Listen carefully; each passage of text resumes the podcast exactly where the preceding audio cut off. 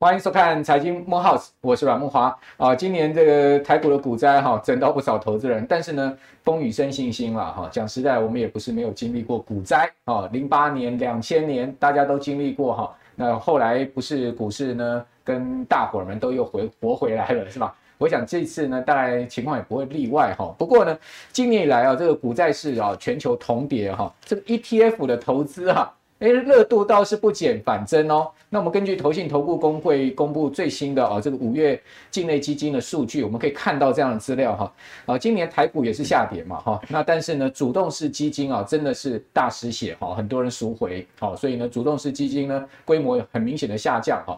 但是呢，我们讲这个被动式的基金 ETF 啊，这个规模却是逆势的大增哦。那最近啊，只有五个月的时间呢，我们看到 ETF 的这个总规模啊，已经增加到这。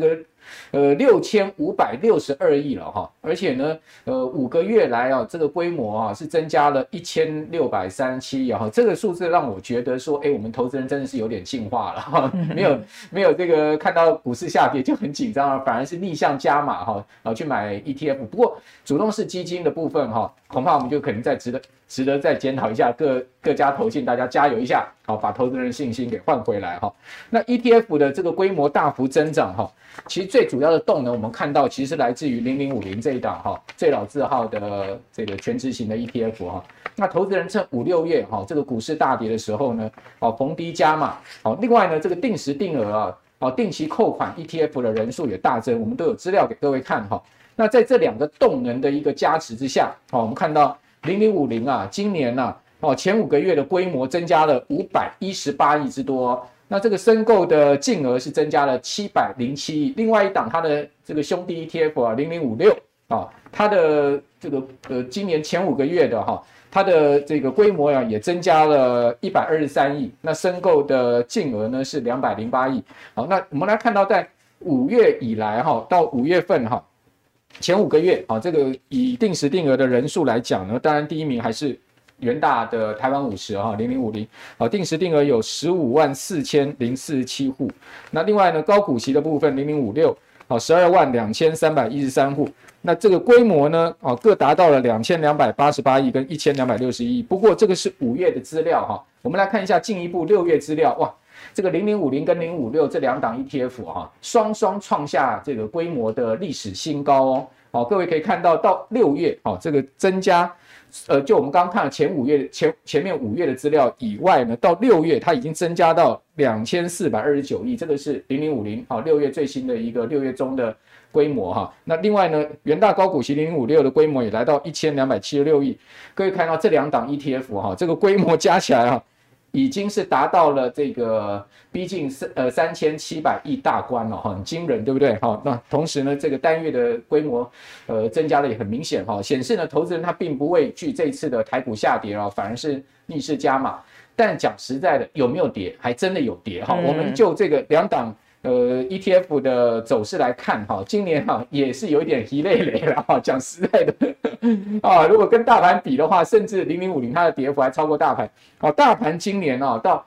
本周哈最深的跌幅呢，曾经达到过十六点二七趴，哈，这个跌势是很重啊。到周四的一个跌幅确实是不小啊。不过跟美国股市比起来，那真的算是轻微了哈。因为大家看到美国股市像费半指，哦，今年跌幅已经趋近四成哦。哦，那纳斯达克一百指的跌幅也超过三成。那台股呢，呃，今年以来跌了十六趴，哈，算是。这个大概美股一半的跌幅了哈，那但是呢，各位可以看到零零五零这档 ETF 今年以来它是跌了快二十趴哦。我觉得最主要是因为它台积电了哈，因为台积电今年的跌势是超过大盘的哈。那因为它特台积电又占它这档 ETF 特重的权重了哦，所以呃跌幅呢超过这个大盘指数也是可以理解哦。那四月以来它跌了十三点六一趴，所以可见哦，就是在四月之后往下掉。哦，那四月之前其实状况还好。那另外呢，零零五六我们讲说高股息的有没有跌呢？事实上也有跌。好，大盘跌呃十六点二七趴哈。然后我们看到零零五六今年以来它跌了十五点八趴。好，相对四月来它跌了幅度相对大哦，十六点五四趴。你会说，哎，奇怪了，怎么四月来零零五六跌的比这个零零五零还多啊？是因为零零五六它里面有很多呃高股息，像是这个金融股的部分、航运股的部分，哇，就是这个四月以来，他们这两大类股其实是算是这个补跌族群了哈，所以。呃，反倒是零零五六哈，在四月以来它的跌幅啊，超过大盘，也超过了这个我们刚刚讲说零零五六的跌幅。好，不过整体而言呢，今年以来零零五六的跌幅是小于零零五零的。好，但是呢，大盘相对呢，呃，这个跌幅呢又更小一点。哦，所以你会发现，哎，今年其实 ETF 并没有这个展现很明显的抗跌，不过下半年可能很难讲。哦，所以我们今天呢。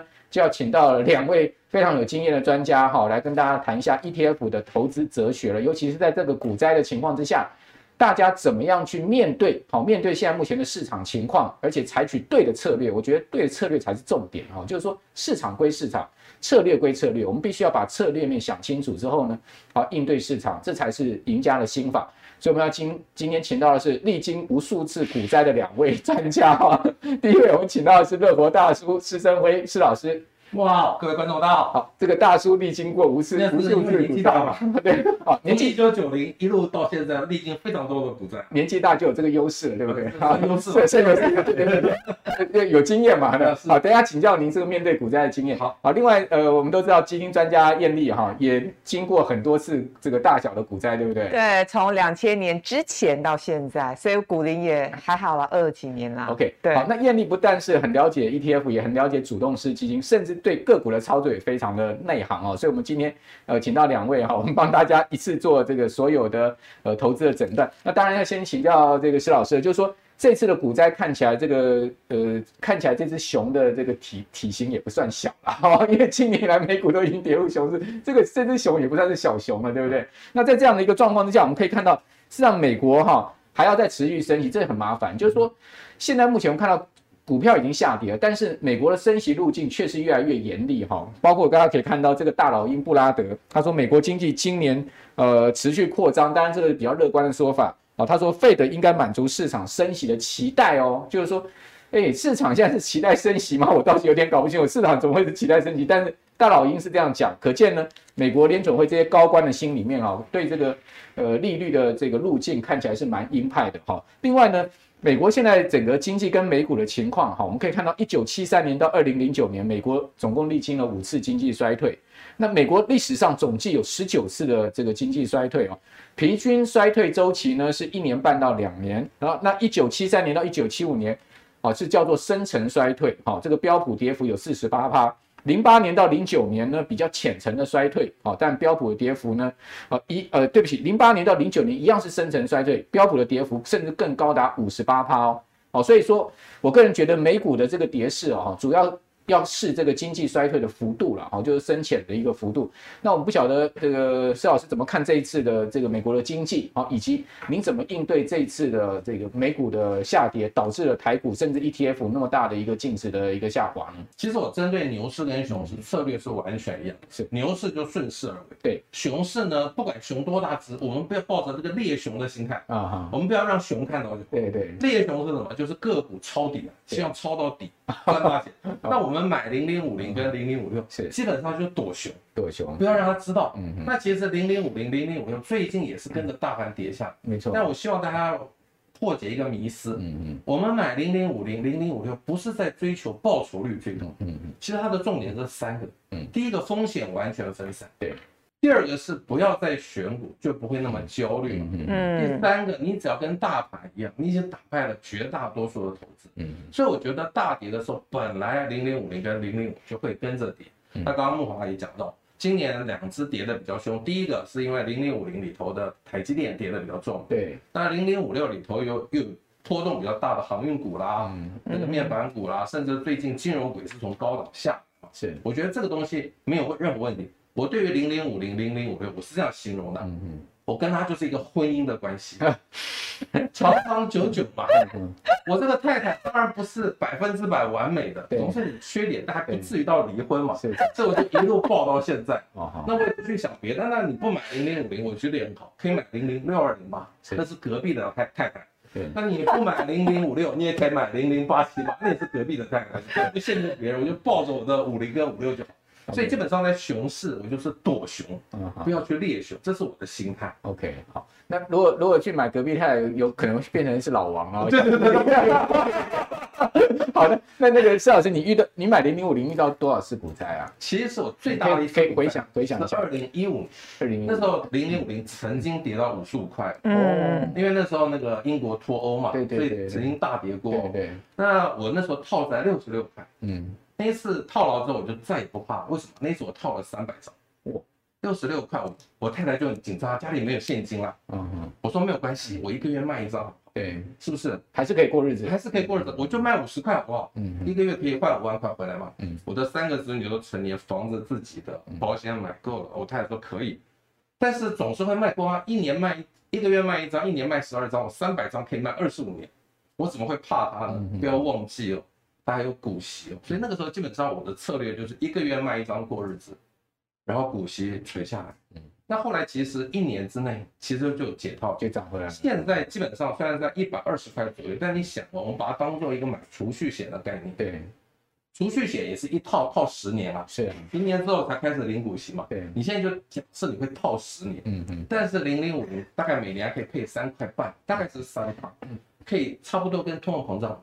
一样，嗯，就可以打败通货膨胀。是是。那零零五零零零五六又比储蓄险好。是。储蓄险是十年之后才开始领，现在零零五零零零五就开始领，随时可以领。对，你现在套牢没有关系，也是一个乐活套牢数，就把它当做是储蓄险的概念，不是很好吗？当然了，储蓄险人家说，哎呀，它还是你往生的时候还是有理赔嘛。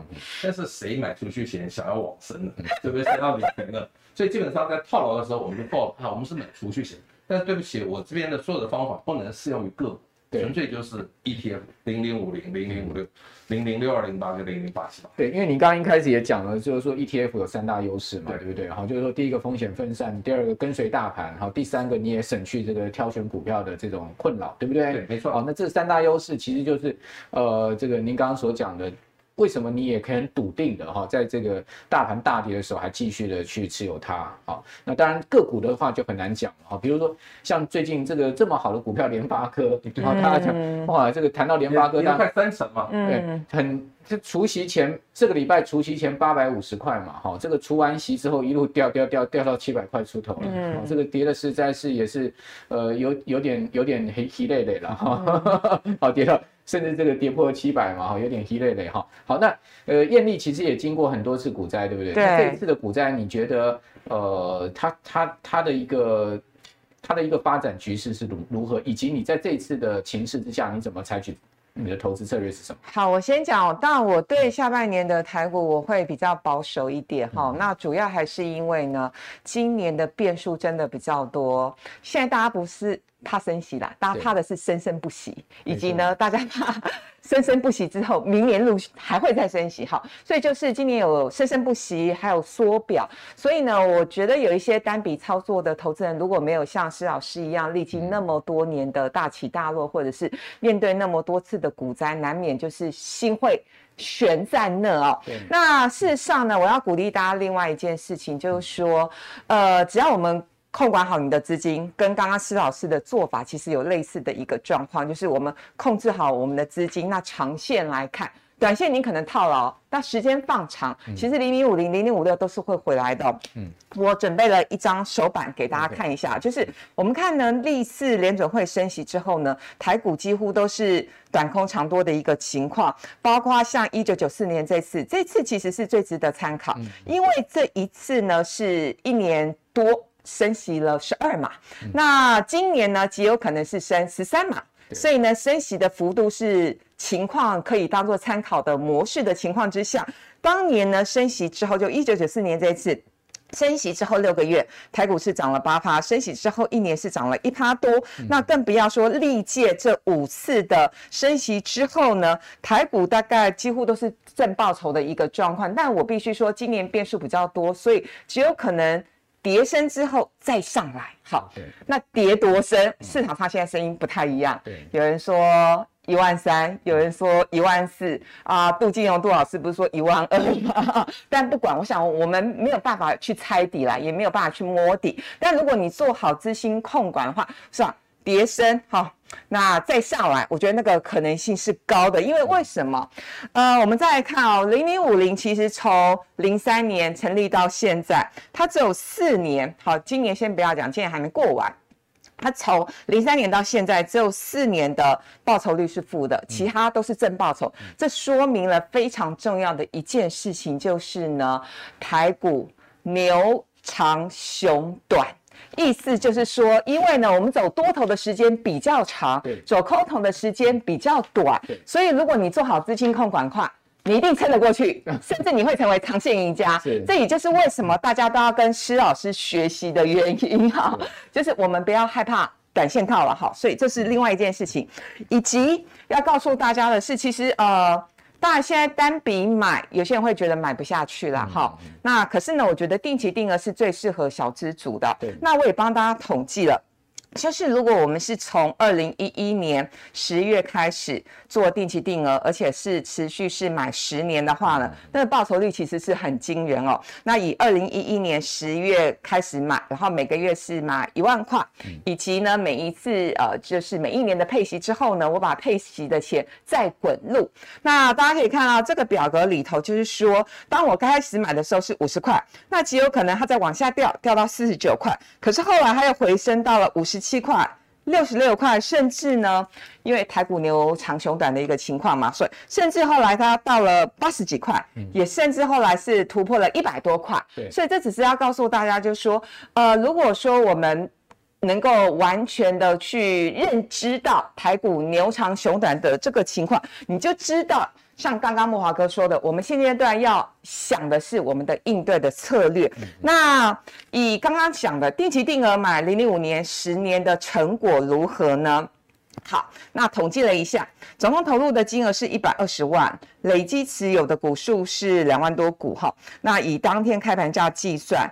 那大家可以看一下上面的这个呃数字，所以我的总价值是两百七十九万，总报酬率是一百三十二趴。我觉得重点是最后这个了，好，因为数字真的太多了。所以总而言之呢，十年的年化报酬率是十五趴耶。刚刚木华哥讲的非常好，我个人也有联发科，但我觉得谁想到联发科这次居然面临的是史上五 G 的最大的砍单潮，好，这是。大家没有办法预估到这样的一个情况哈，所以你这个一百二十万是每个月一万块的定时定额，对，每个月一万块的定时定额。等于说二零一一年到二零二一年年化报酬率十五趴哦，对，年化报酬率十五趴，十五趴那真的是。太太好的一个报酬率了，对不对？对，就是呢，相较于我们呃去选个股，因为个股坦白说，我觉得那个节奏感不是那么好抓。因为其实这一波很多的小资族去买台积电是买在六百五十块钱以上。嗯、我不是说台积电不好，我对台积电也非常有信心，我也是台积电小股东。可是节奏感是要抓，我觉得那个需要一点对。总总体经济要有概念，因为现在法人外资在卖，就纯粹是因为美国十年期公债殖利率三趴多，台积电殖利率两趴，他们还是觉得不够甜美嘛，好，所以拉回来讲，就是我觉得选股会有一点点难度。那如果说我们今天是买零零五零的话，我们可以当做它的。就当做我们资产的这个叫做标准配备，核心资产，对核心资产。那其他你再搭配你自己熟悉的个股、熟悉的台股基金，我觉得这样整体的资产的搭配会更完整哦。那当然，过去十年来零零五零就是。都有配息啦，但是配息的状况确实是没有零零五六好，所以为什么施老师那么爱零零五六的原因，都爱都爱，他有两个夫人。对，那其实我我就只有一个夫人，我比较爱零零五零啦。然后呃，其实坦白说，我也会搭配。五十反应当做避险，好，就每个人的操作方式不太一样。那零零五六，我觉得有一个极大的优点是，过去十年每一年都填息，而且它的年化值利率是五趴以上。然后呃，过去这十年的平均报酬率也是十趴，所以对很多。懂得选股，或者是，呃，害怕参与股市，但是又想要去跟随台股一起成长的人，他们就敢买零零五六。呃，我记得我有几个董娘朋友，他们真的是完全不敢碰股票，然后他觉得他选基金，他觉得也是有一点难度。所以像呃，有两位董娘是我。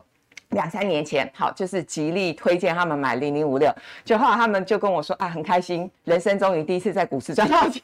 那当然最近有一些震荡了哈，还是会有一点压力。不过呢，就是有做好资金控管的话，我觉得比较能够去安然面对这次的震荡的期间。那市场波动其实是属于正常的一个情况，因为其实除了台股之外，我们看一下 S&P 也是一样啊。大家看一下，就是下面往下的就是下跌的呃这样的一个状况。所以从一九八零年到现在，S&P 真正下跌没几年啊，跟台股一样啊。也是。也也是那个牛长熊短，全球股市都一样。对，所以呢，定期定额做多这种市值型的 ETF 是人生的标准配备，是资产的标准配备哦。那所以我们要用定期定额来度过市场的波动期。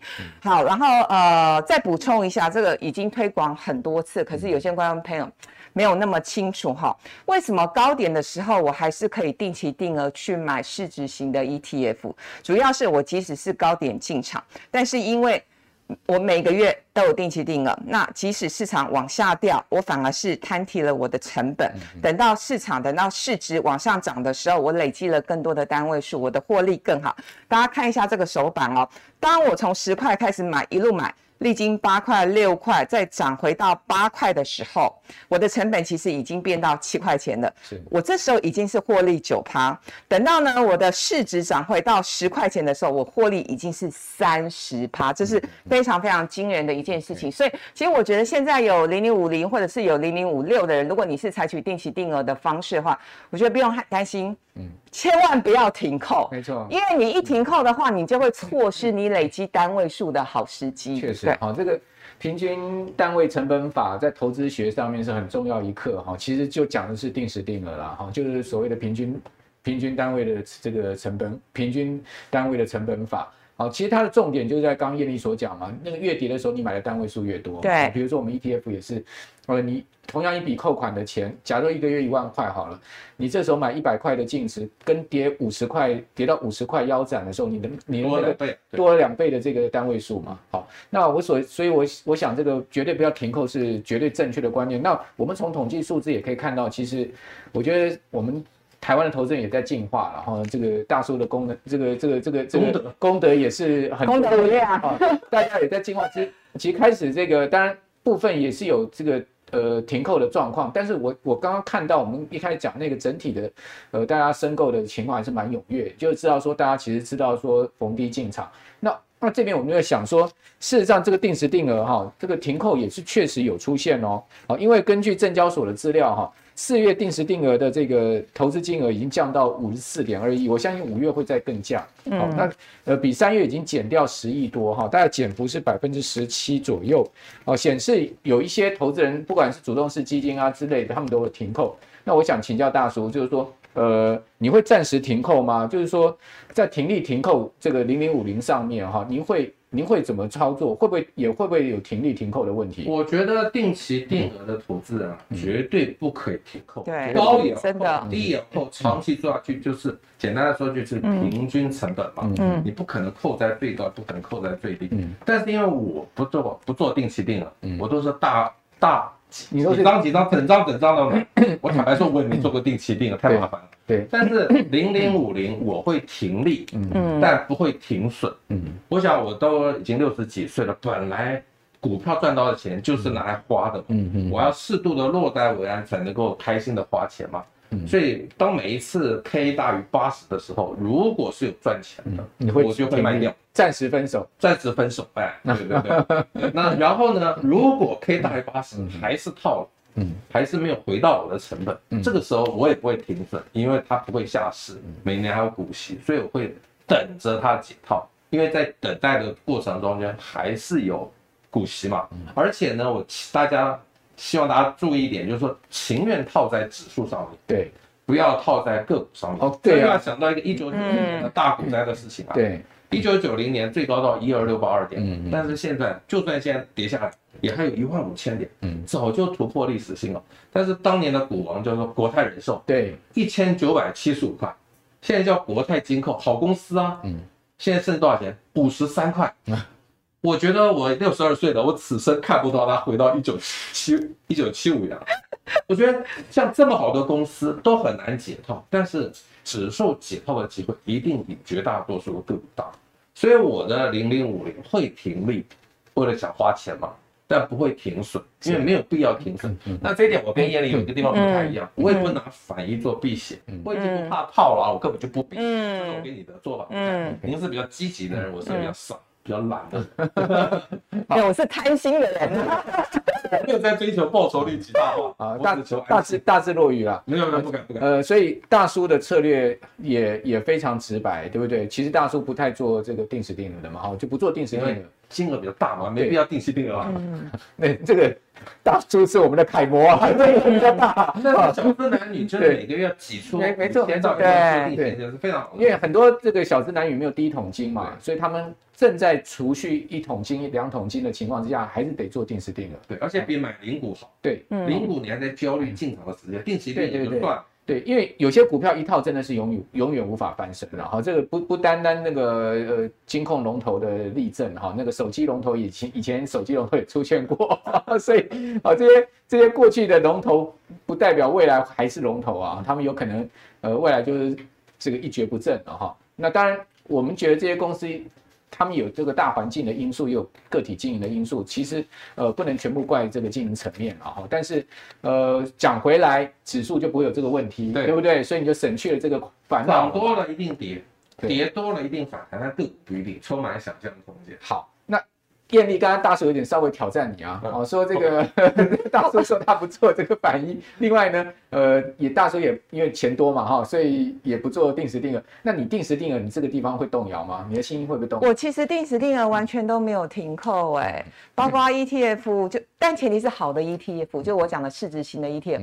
坦白说，主题型的 ETF 我碰的比较少，我还是以市值型的 ETF 为主，因为市值型 ETF 经过前面的解说，大家都很清楚的可以理。解到就是历经股灾之后，它还是会回来嘛。我们对台湾非常有信心嘛。台湾的半导体产业没有人可以取代。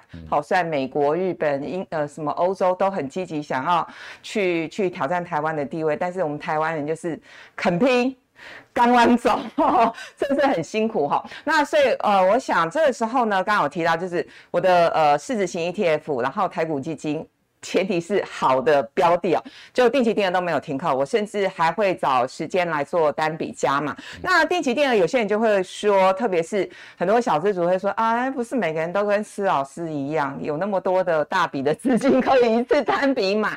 那呃，其实现在有很多的券商定期定额的手续费其实都有很多的优惠，就跟大家分享，比如说像发行零零五零的零零五六就是元大投信嘛，然后元大金控旗下的元大证券现在在推买，呃，零零五零、零零五六这种定期定额手续费只要一元，然后资金门很很便宜吧，对不对，老师？是的，对。那再加上定期定额最低的资金门槛只要一千，我觉得真的很适合小资族，因为如果说你真的没有办法去踏开踏出理财的第一步的话，我觉得一个月。一千块对很多小资族来说，你就是食衣住行娱乐，你想办法省下来，就会有这一千块了。那你就强迫储蓄了。对，那呃，这个是。一种方式，然后另外一种方式是粉丝问我的，他说呢，呃，燕姐，那最近有一种就是呢，把 ETF 或者呃或者是好的股票拿去借钱借现金出来，哦、再做一些现呃其他的灵活的运用资金的灵活运用，他就问我说，这种方案好不好？直接就对了。对，也是直接的一个概念。那像元大证金有推类似的一个方案哦，那我也去帮大家做了一些研究。当然，因为目前现在是呃一个升息的状况，所以目前的。利率是一点六九趴，那有些人会说，哎，一点六九趴，其实你跟小额信贷比较起来，小额信贷现在低很多了，低很多。好，可是这个就说，第一个是你有资金上面的需求，那第二个就是像我的铁粉就问我说，那我把钱借出来，再去滚买零零五零跟零零五六，好不好？好，我觉得这个就是适合高手了，这个就有一点杠杆操作了。对，杠杆操作，这不见得适合每个人。然后同时也要提，利率不到两趴，我个人觉得还算还好。对，还好。对，但但就是说，当然就是它的风险，就是市场进一步下跌之后，它可能会面临到所谓的呃这个呃补补补缴补缴补缴的问题。对，所以要严严格控制你的资金风险，我觉得这件事情蛮重要。当然，但还是要提醒大家。不是每一档股票都可以拿去当做直借哦。好，有些人会呆呆的说，哎，那我买一些比较快下市的股票，我是不是也可以直接？不行哈，就是呃，还是要是零零五零的一些成分股哈，零零五六的成分股，基本上呢，体质比较好的，你才可以去拿做当做一些直借的一个状况。然后补充一下，我自己对零零五零跟零零五六的一些想法跟建议了。好，那第一件事情就是。定期定额不要停扣哈，免得呢你停扣之后呢，你就会停扣在相对的低点，你没有办法累积更多的单位数。那等到呢整个市场回来了，你就错失累积财富的呃这样的机会。但是我自己也会停利哈，五零我会停利啊，五六坦白说我没有买哈，我比较爱五零哈，所以呢啊，我觉得停利当然每个人标准不一样，有些人会设十趴，有些人会设十五趴，我大概都是设二十趴左右。好，第二件事情就是刚才其实跟第一件事情是类似的概念，就是，呃，我会不停的跟大家分享的是，现在是累积单位数的好时机，现在是累积单位数的好时机，现在是累积单位数的好时机，这样三遍对，好，就是不要担心，不要害怕，好，因为台湾股市跌深了。总是有一天会回来。那第三个有刚刚有讲到，就是呢，如果要单笔加码的话，我们可以从净值的高点每跌十趴到十五趴，或者是二十趴，你可以加码一次。有一次我的铁粉也是挑战我说，姐，我觉得这样不够深，我要让它跌三十趴的时候我在家嘛。那等不到。对，哎呀我我还真的去统计过哈，可能呃过去这二三十年，它大概只能等个一两次吧，哈，那个几率很低很低很少。好，然后那五零。跟五六要怎么样配置呢？如果你真的是很重视现金流，或者是你比较保守，像我刚刚说我那两位董娘朋友，他们就觉得希望波动度没有那么大。那当然，我觉得就买五六。那我如果是比较稳健的族群的话啊，五零跟五五六其实是可以占一半。那积极型的就是对大盘有一些概念哦，哈或呃，但也不是那么的全然的高手的话，五零可以占七成，五六可以占三成。那更厉害的哈，对国际金融情势非常的厉害，像其实很多法人会买五零，以五零当做他们主要的配置，这时候你就全部买五零，我觉得也没有什么不好。那只重视现金流，我们就买五六。当然这是我个人看法，每个人的做法不太一样。好，对，那乐活大叔怎么去做零零五零跟零零五六的分配呢？你的资金。怎么去配比在这两档？我没有那么精确，但是一般来说就是一比一，一比一。但是超过万点之后啊，每次五六有大跌的时候会多买一点，所以现在大概是六比四，五六反而比较多，五零比较少。嗯嗯。因为五六的股息殖利率现在都有五到六趴嘛，我觉得以我这个年纪，现金流比较重要。对。那五零的部分其实因为我有做价差嘛，对，还有一点点股票上上下下。上冲下洗的成就感，对，所以五零是拿来赚价差的，五六其实我是不卖的，所以这基本上我现在大概是六比四，嗯，那五零卖掉之后，那个四成到哪里去呢？我就 parking 在那里，我也没有说去做任何运用，等它下再买。尤其现在日 K 已经小于十，对啊，然后呢，周 K 已经到十八了，嗯嗯嗯，月 K 到了三十二，对，从二从十年来。月 K 没有掉到三十二的机会，嗯嗯，所以我觉得现在的五零算是一个甜蜜点，但你不能跟以前的价格比，这个我觉得是你不能耐心等到快，我觉得是。我回不去啊，不到了吧？对，所以我觉得现在基本上是不错的一个点，月 K 都到三十二，真的非常非常低耶。OK，嗯，好，那所以这就是乐活大叔这个有钱人投资 ETF 的美感嘛，对不对？那你刚刚讲说那个呃零零五六，你主要是领息，对不对？是。那你这个息每年五趴来领来，你会拿来花吗？当然要拿来花，就生活支出各方面就是靠这个。对，可以让自己的生活过得开心啊。因为投资的目的虽然是赚钱，但我认为最终的目的是花在自己放心花钱。对啊，真的，后面还有钱进来，当然放心。对对，我在这个年纪不要再追求复利效果了啦。嗯，赚到了钱就要拿来花，复利效果只对我三个子女好有好处，我一点好处都没有。我当然会拿，但是人生的阶段不一样，小资男女其实你应该把获利再放滚进去，但是不要全部滚进去，嗯嗯，拿出一部分来花在自己觉得有意义。